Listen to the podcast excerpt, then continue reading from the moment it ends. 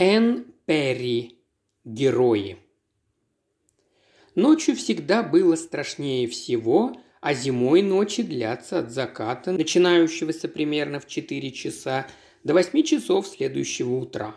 Иногда осветительные ракеты озаряют небо, высвечивая черные зигзаги траншей, тянущиеся, насколько хватает глаз, направо и налево. Должно быть, к этому времени, простираясь от Альп к Ла-Маншу, эти траншеи уже разрезали пополам Францию и Бельгию. Но Джозефа заботил только этот короткий отрезок Ипрского клина. Рядом из темноты раздался кашель, глубокий, отрывистый и сухой звук, исходящий из самой глубины груди. Они были поддержкой, находились дальше всех от фронта, в третьей, самой сложной линии траншей. Здесь располагались кухни, отхожие места, запасы еды и минометные позиции. Пятнадцатифутовые ходы вели к широким, пять шагов от стенки до стенки, землянкам, которые были такими высокими, что почти любой человек мог здесь выпрямиться в полный рост. Джозеф шел в полутьме по скользким бревнам на полу, руками прикасаясь к липкой грязи на стенах, укрепленных бревнами и проволокой. Здесь слишком много воды.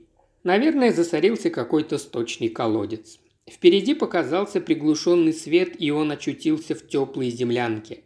Здесь горели две свечи, жаровня источала тепло и острый запах сажи, в воздухе висел голубой табачный дым, сапоги и шинели, лежавшие в углу, исходили паром. Два офицера, сидевшие на раскладных полотняных стульях, разговаривали. Один из них произнес шутку, полную черного юмора, и они оба рассмеялись. На походном столе молчал граммофон. Рядом стояла жестяная коробка, бережно защищавшая пластинки с записями последних песен мюзик-холла. «Здравствуйте, капеллан!» – жизнерадостно воскликнул один из них. «Как Бог поживает?» «В отпуске по болезни», – быстро произнес второй, прежде чем Джозеф успел ответить. В его голосе звучало отвращение, но без желания обидеть. Смерть здесь была слишком близка, чтобы насмехаться над верой. «Садитесь», – предложил первый, махнув рукой на третье кресло. «Морис его сегодня притащил. Убили его. Опять этот чертов снайпер». «Он где-то там, прямо напротив нас», – решительно произнес второй. Одна сволочь тут на днях заявила, что он 43 человека положил. «В это я могу поверить», – сказал Джозеф, опускаясь в предложенное кресло. Ему ли было не знать их потери? Его работа заключалась в том, чтобы успокаивать испуганных и умирающих, помогать с носилками, нередко писать письма скорбящим. Иногда он думал, что это даже тяжелее, чем сражаться – но он отказывался отсиживаться в сравнительно безопасных полевых госпиталях и складах. Здесь он был нужен больше всего. Недавно думали провести рейд на ту сторону, медленно сказал майор, взвешивая каждое слово и продолжая смотреть на Джозефа. Такие операции обычно поддерживают боевой дух, хоть чем-то занялись бы, только бесполезно это, все равно шансов найти гада почти нет, только людей бы потеряли, потом бы еще хуже стало. Капитан ничего не добавил. Они оба знали, что боевой дух солдат падает. Потери были больше, новости плохие. Весть об ужасной бойне просочилась из Соммы и Вердена и ушла дальше по линии до самого моря. Сказывались жестокие физические лишения, грязь, холод. Из чувств остались только скука и страх. Надвигалась зима 1916 года. «Курить будете?» – майор протянул пачку сигарет. «Нет, спасибо». Джозеф отказался с улыбкой. Ему налили кружку чая, крепкого и горького, но горячего. Он выпил и через полчаса снова вышел на свежий воздух, чтобы продолжить путешествие по траншее. Высоко над головой ярко загорелась осветительная ракета. Привычным движением он присел так, чтобы голова не возвышалась над бруствером. Траншея была неглубокая, всего 4 фута, поэтому, чтобы не попасть на мушку врага, все были вынуждены ходить, согнувшись чуть ли не пополам. Где-то вдалеке стрекотал пулемет, выпущенная мина, похожая на крысу, шлепнулась в грязь рядом с траншеей. Рядом с ним сновали люди. Обычный порядок вещей здесь перевернулся. Днем тут почти ничего не происходило, шла обычная работа по восстановлению траншеи, чистили оружие и боеприпасы, кто-то отдыхал. Активная жизнь начиналась ночью, как и смерть. «Здрасте, капеллан», – прошептал из темноты голос. «Помолитесь там, чтобы мы снайпера этого проклятого достали». «А что, если бог еврей? Поможет?» – поинтересовался другой голос. «Вот дубина», – с насмешкой отозвался третий голос. «Каждый знает, что бог англичанин. Тебя в школе вообще ничему не научили». Грянул дружный смех. Джозеф присоединился. Пообещав прочитать подходящие молитвы, он двинулся дальше. Многих из этих людей он знал всю свою жизнь. Они все были из одного нортумблендского городка или окружающих его деревень. Они вместе ходили в школу, таскали яблоки с одних деревьев, ловили рыбу в одних речках и ходили одними улицами. Было чуть позже шести, когда он достиг передовой траншеи. За разложенными по ее брустверам мешками с песком начиналась ничейная земля. Четыре или пять сотен ярдов грязи, колючей проволоки и воронок. В резких вспышках полдесятка обгоревших пней казались похожими на присевших людей. Серые клубы, висевшие над этим местом, могли быть или туманом, или ядовитым газом. Странно думать, что летом эта пропитанная ужасом и кровью земля может расцвести жимолостью, незабудками и живокостью, а больше всего маком. Глядя на эту исковерканную землю, невозможно поверить, что на ней еще может что-то вырасти.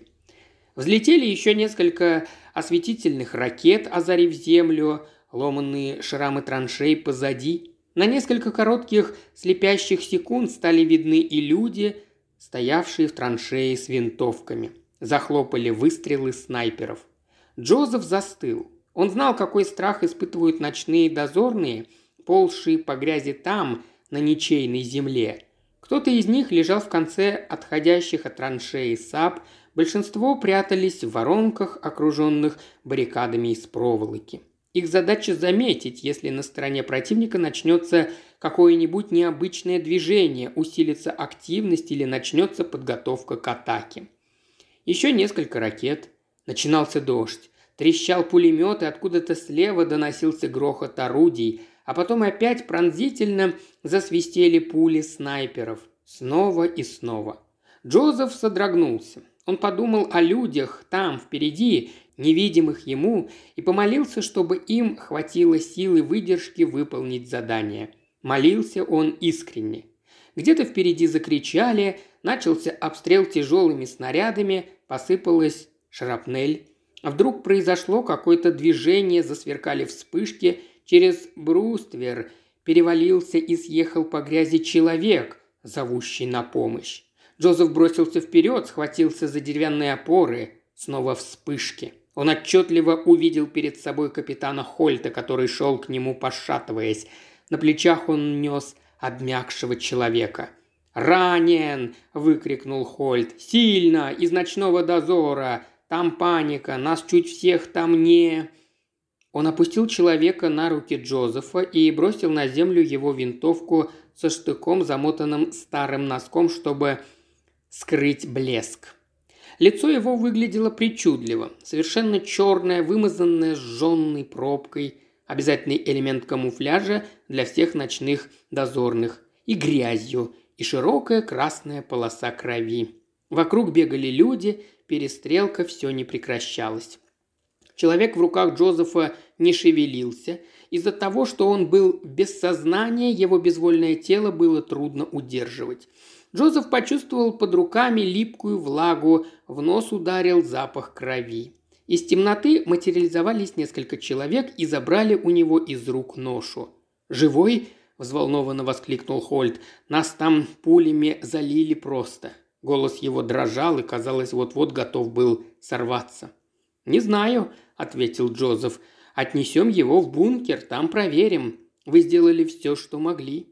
Он знал, какое отчаяние охватывает человека, если умирает тот, кого он спасал, рискуя своей жизнью. Такой человек падает духом, его охватывает ощущение неудачи и даже чувство вины за то, что он выжил. «Вы ранены?» «Ерунда», – ответил Хольт. Пара царапин. Лучше перевяжите, пока инфекция не попала», – посоветовал Джозеф. Ноги его поскользнулись на мокром бревенчатом полу, и он ударился плечом о выступающее из стены бревно. Все стены траншеи уже начали проседать под весом мокрой грязи, бревна прогнивали. Человек, помогавший ему, выругался. Неуклюже, неся раненого, они осторожно пошли по соединенному ходу к третьей вспомогательной траншее под защиту бункера. Хольт выглядел ужасно, его окровавленное лицо под слоем сжженной пробки посерело. Он весь промок от дождя и грязи, а на плечах и на спине у него темнели пятна крови. Кто-то дал ему сигарету. Здесь, в бункере, можно было не бояться зажечь маленький огонек. Он глубоко затянулся. «Спасибо», – пробормотал он, все еще глядя на раненого. Джозеф тоже посмотрел на него. Теперь было понятно, откуда кровь. Это был молодой Эштон. Он его хорошо знал, потому что учился в одном классе с его старшим братом. Солдат, который помогал им его нести, горько вскрикнул. Это был Мордов, лучший друг Эштона, и он увидел то, что теперь отчетливо разглядел и Джозеф. Эштон был мертв, у него была разворочена грудь, и кровь уже не билась из вен, в голове зияла дырка от пули. «Вот черт!» – тихо произнес Хольт. «Я сделал то, что мог, я не успел к нему добраться». Он запаниковал. Мордов скинул голову. «Он бы никогда не запаниковал!» – отчаянно выкрикнул он. Это был крик отрицания невозможного. «Такое случается», – хрипловатым голосом произнес Хольт. «Не с Уиллом. Такого не могло быть», – возразил Мордов. Глаза его засверкали, в зрачках отразились огни свечей, лицо посерело. На огневой позиции он пробыл уже две недели. Большой срок, если ты без перерыва находишься в постоянном напряжении, грязи, холоде, то в полной тишине, то в ужасающем шуме. «Вам нужно перевязать руку и бок», – сказал Джозеф Хольту, – «и лучше это сделать побыстрее». Хольт снова посмотрел на убитого Эштона, потом на Джозефа. «Не стойте здесь, истекая кровью», – настойчиво продолжил Джозеф. «Вы сделали все, что было в ваших силах, мы ничем не поможем. Идите, а я пока останусь с Мордофом». «Я попытался», – повторил Хольт. «Там ведь кругом была сплошная грязь, темнота и колючка, и пули со всех сторон». На лице под маской самообладания мелькнул страх. Он слишком часто видел смерть. Там у любого бы нервы сдали. Того, кто хочет в герои попасть и начинает вести себя как герой, того в первую очередь и накрывает. «Уилл не такой», – повторил Мордов, и голос его осекся, как будто он подавился слезами. Хольт еще раз посмотрел на Джозефа и медленно вышел. Джозеф повернулся к Мордову. Он проходил через это слишком много раз, успокаивал людей, на глазах которых – разрывало на части их друзей детства, или они умирали от пули снайпера и тогда выглядели совсем как живые, и единственной раной была маленькая синяя дырочка в голове. Когда такое случалось, слова были почти бессильны помочь. Большинство людей в такую минуту считали разговор о Боге бессмысленным. Они находились под страшным давлением чувств, их разум не мог осознать реальность случившегося, хотя все происходило у них на глазах. Обычно лучше всего было просто находиться рядом, позволить поговорить о прошлом, рассказать, каким человеком был друг, вспомнить о том времени, какое они проводили вместе, как будто он был только ранен и вернется после войны в мир, который можно вообразить. Например, в Англию в летний день, когда на траве лежит солнце, когда поют птицы – когда где-то поблизости есть тихая речка, слышный смех и голоса женщин. Мордов отказался от утешения. Он принял смерть Эштона. Реальность была слишком очевидна, чтобы ее отрицать, и он уже слишком много знакомых и друзей потерял за те полтора года, которые провел в Бельгии. Но он не мог и не хотел согласиться с тем, что Эштон мог запаниковать. Он прекрасно знал, чем может обернуться паника, сколько жизней она погубила – Паника означает неудачу. «Как мне сказать его матери?» – горько произнес он, посмотрев на Джозефа. «Я не могу сказать ей, что он умер. Его отец этого, наверное, не переживет, Они так гордились им, у него три сестры было, Мэри, Лизи и Элис, но он все равно был настоящий парень, самый лучший парень в мире.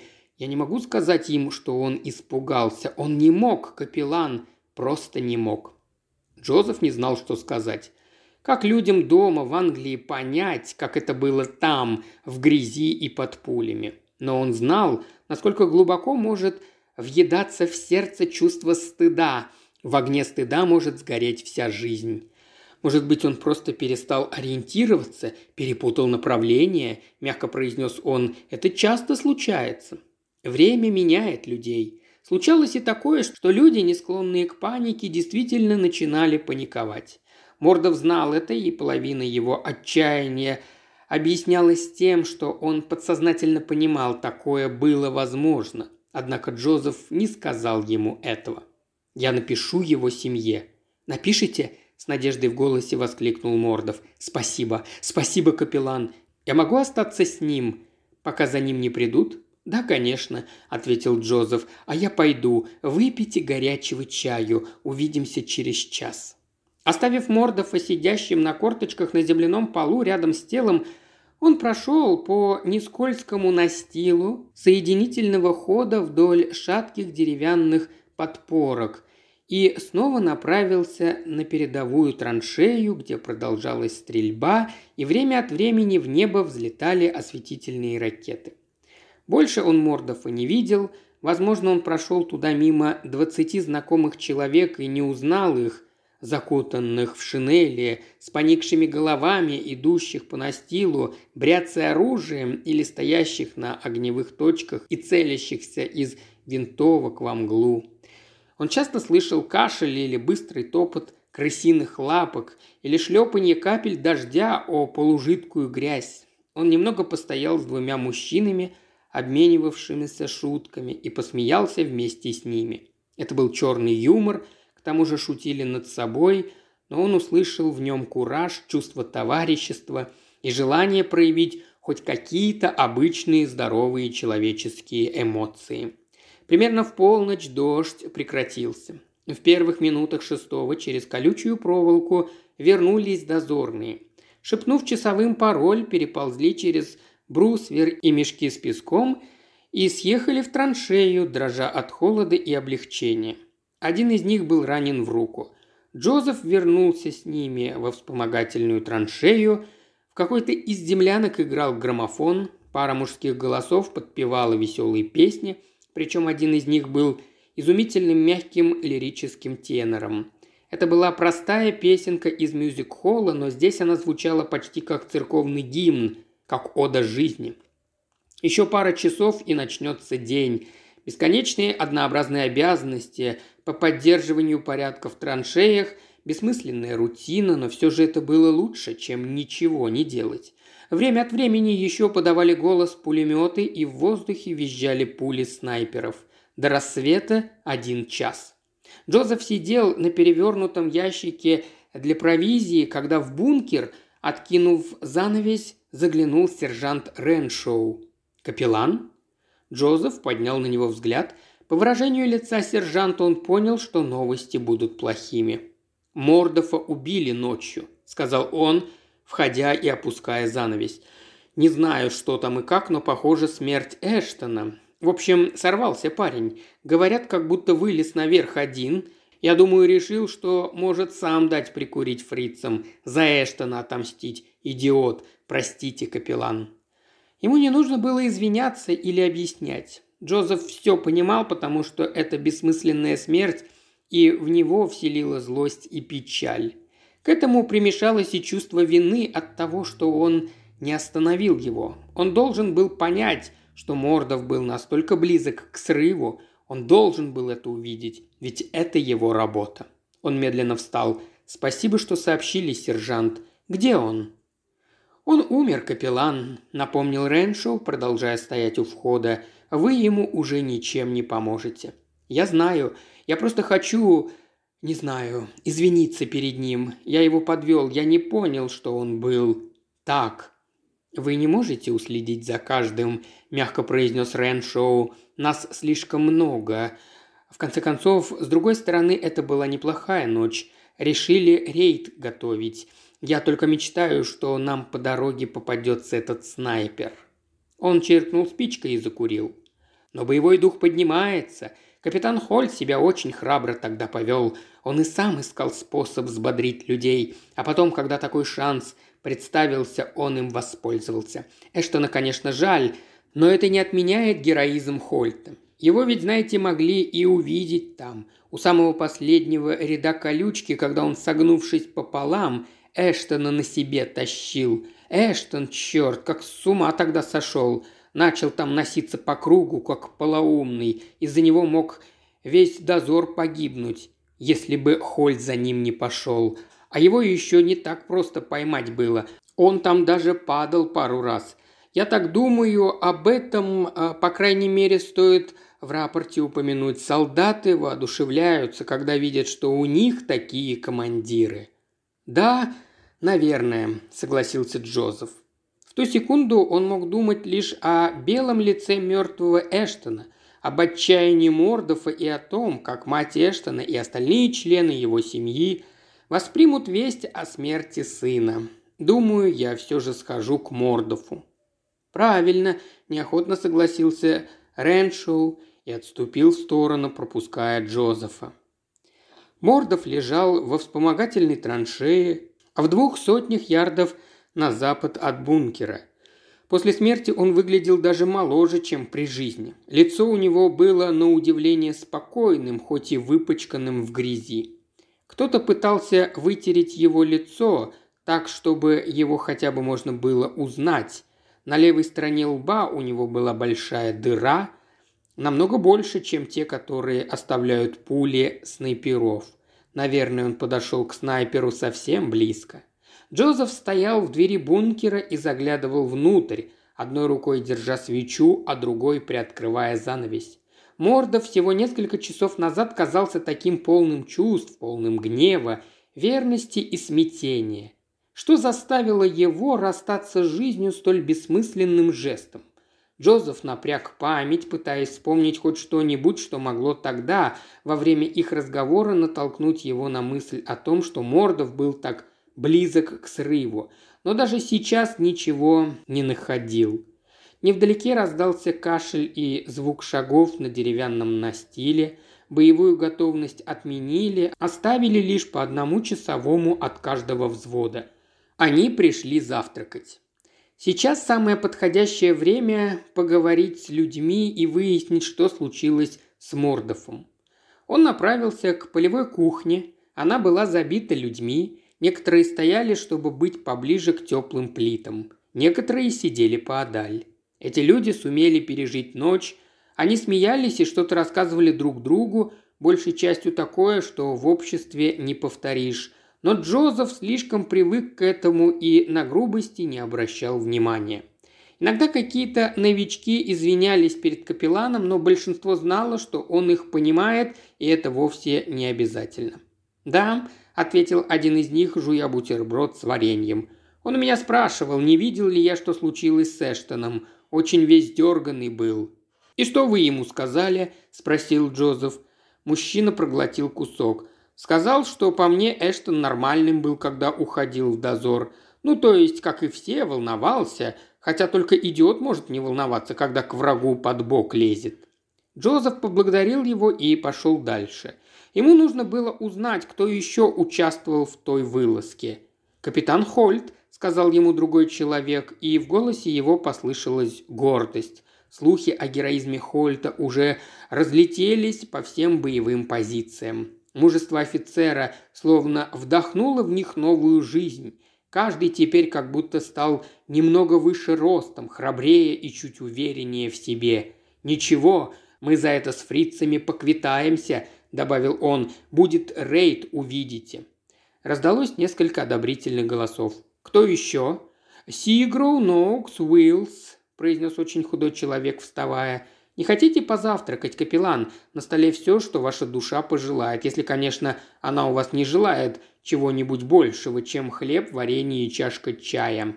Но вы ведь не из гурманов, нет? Не из тех, которые ничего, кроме тостов и копченой рыбы, не едят?» «Эх, чтобы только я не отдал за хорошую, свежую копченую рыбу», – мечтательным голосом произнес другой. Кто-то по-доброму велел ему закрыться и не разжигать аппетит. «Я ничего не понимаю», – признался Уиллс, когда через полчаса Джозеф разыскал его. «Мы, как и все, стали отходить. По-моему, тогда у нас еще все в порядке было. Потерял я его на ничьей земле, но мне тогда пришлось с колючкой возиться, как всегда, оказалось не там, где должна быть. Так что я тогда вообще по сторонам не смотрел. Мы-то, конечно, прошли ее, но вот тогда фрицы и начали стрелять. Осветительные ракеты по всему небу. Тут он сильно втянул в себя воздух носом и стал натужно кашлять. Когда кашель прекратился, он продолжил. Я потом увидел чей-то контур на фоне огней. Он с поднятыми руками, как дикарь, носился кругами. Он прижался к немецкой линии и что-то кричал, только я не расслышал, что. Джозеф не прерывал рассказ. Уже совсем рассвело и опять начало накрапывать. Вокруг них уже кипела работа, люди что-то копали, наполняли мешки песком, переносили боеприпасы, укрепляли заграждения, перестилали настил. Каждому полагалось час работы, час караульной службы и час отдыха. Рядом с ними кто-то очень живо проклинал в шей, еще двое говорили о погоде. Конечно, они ведь нас высветили, как в тире, продолжил Уиллс. Снайпер кладет одну пулю за другой, и из пулемета поливают. Даже пару гранат бросили. Как ни в кого из нас не попали, ума не приложу. Разве что тот шум самого Господа разбудил, и он нас пожалел. Он негромко засмеялся. «Извините, капеллан, не хотел вас обидеть.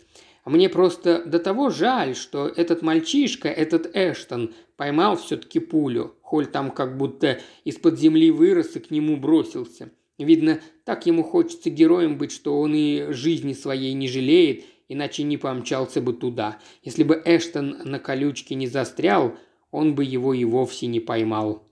«Застрял на колючке?» – повторил Джозеф немного удивленно – да, наверняка Эштон на колючку напоролся, потому и остановился так резко, качнулся немного и завалился назад. Ну а после этого и началась свистопляска, так что мы все упали на землю.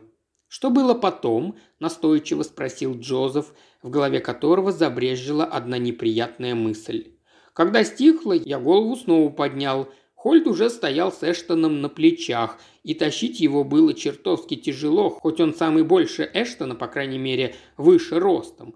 А по колено в грязи и стреляли в него со всех сторон, небо из-за ракет светится, как рождественское дерево. Конечно, мы прикрыли его, как смогли.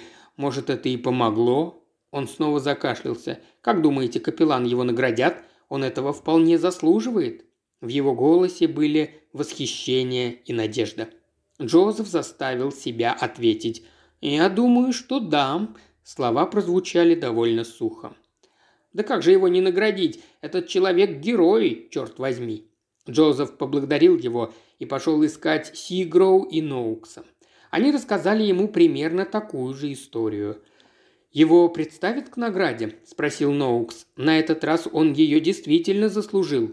Мордов приходил, и мы то же самое ему говорили. Наверняка он тоже хотел, чтобы капитану медаль дали. Спрашивал, наверное, десять раз, как все было. Устали повторять ему. «Это точно!» – Сигроу кивнул и оперся на мешок с песком. «Вы ему то же самое рассказали?» – спросил Джозеф. «Насчет колючей проволоки и как Эштон в нее попал». Ну да, конечно. Если бы он там ногами не застрял, он бы прошел дальше и навалял бы там фрицам по первое число. Спасибо. Пожалуйста, капеллан, вы подпишитесь за капитана Хольта. Джозеф не ответил. Он отвернулся. На сердце у него было тяжело. Еще раз смотреть было не обязательно, но он все равно пошел в полевой госпиталь. Ему все равно надо было по работе прочитать службы по Эштону и Мордофу. Могилы, наверное, уже выкопаны. Он снова принялся осматривать тело Эштона, особенно внимательно изучил его брюки. Они все были в грязи, но дырок на них не было, никаких отметин от колючей проволоки не имелись. Ткань была целая. Джозеф выпрямился. «Жаль, что так получилось», – тихо сказал он молодому человеку. «Покойся с миром». Он отвернулся и вышел. После этого он вернулся туда, где оставил тело Мордофа, но его уже убрали. Полчаса ушло у него на то, чтобы добраться до того места, куда его перенесли. Он прикоснулся к холодной руке и посмотрел на его лоб. Он спросит, он удостоверится, но внутри себя он не сомневался. Ему понадобится время, чтобы понять, что теперь делать.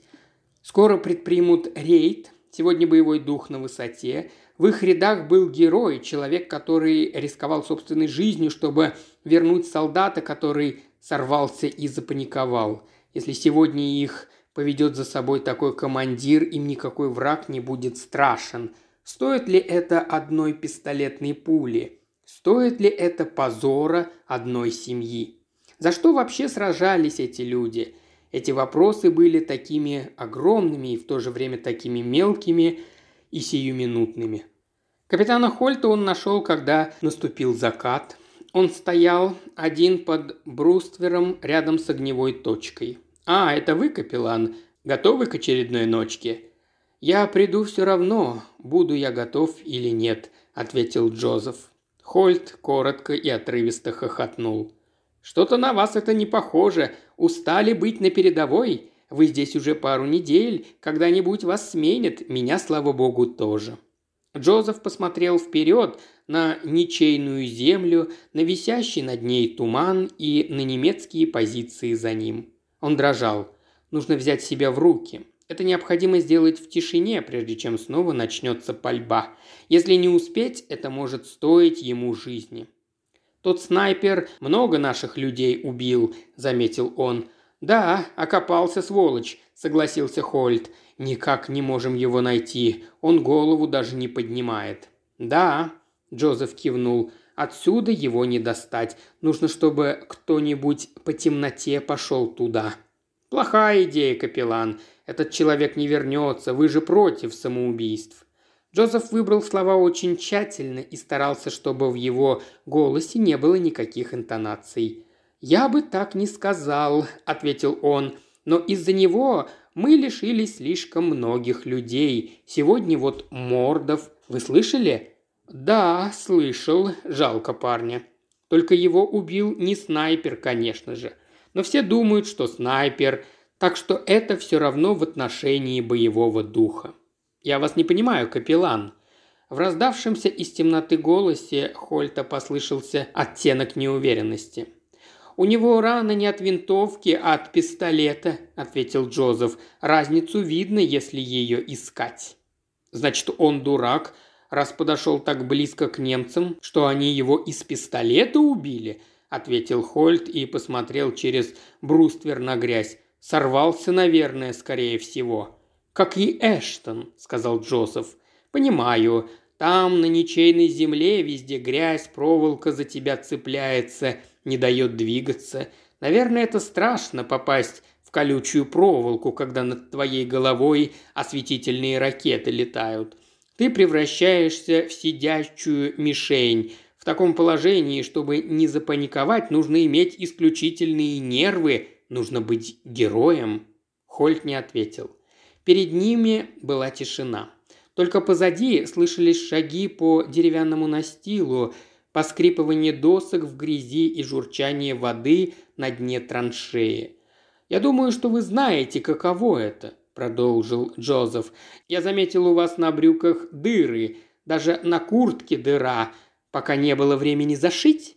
Я на днях действительно запутался в куске проволоки здесь рядом, сдержанно ответил Хольт, переступив с ноги на ногу. Не сомневаюсь, согласился с ним Джозеф. А Эштон в проволоку не попадал. Его брюки грязные, но целые, без дыр. Несколько минут они молчали. За ними прошла группа людей, обронив слова приветствия. Когда они ушли, Темнота снова сомкнула свои объятия. Кто-то запустил осветительную ракету, и раздалась пулеметная очередь. «Я бы на вашем месте не стал этого никому повторять», – наконец заговорил Хольт.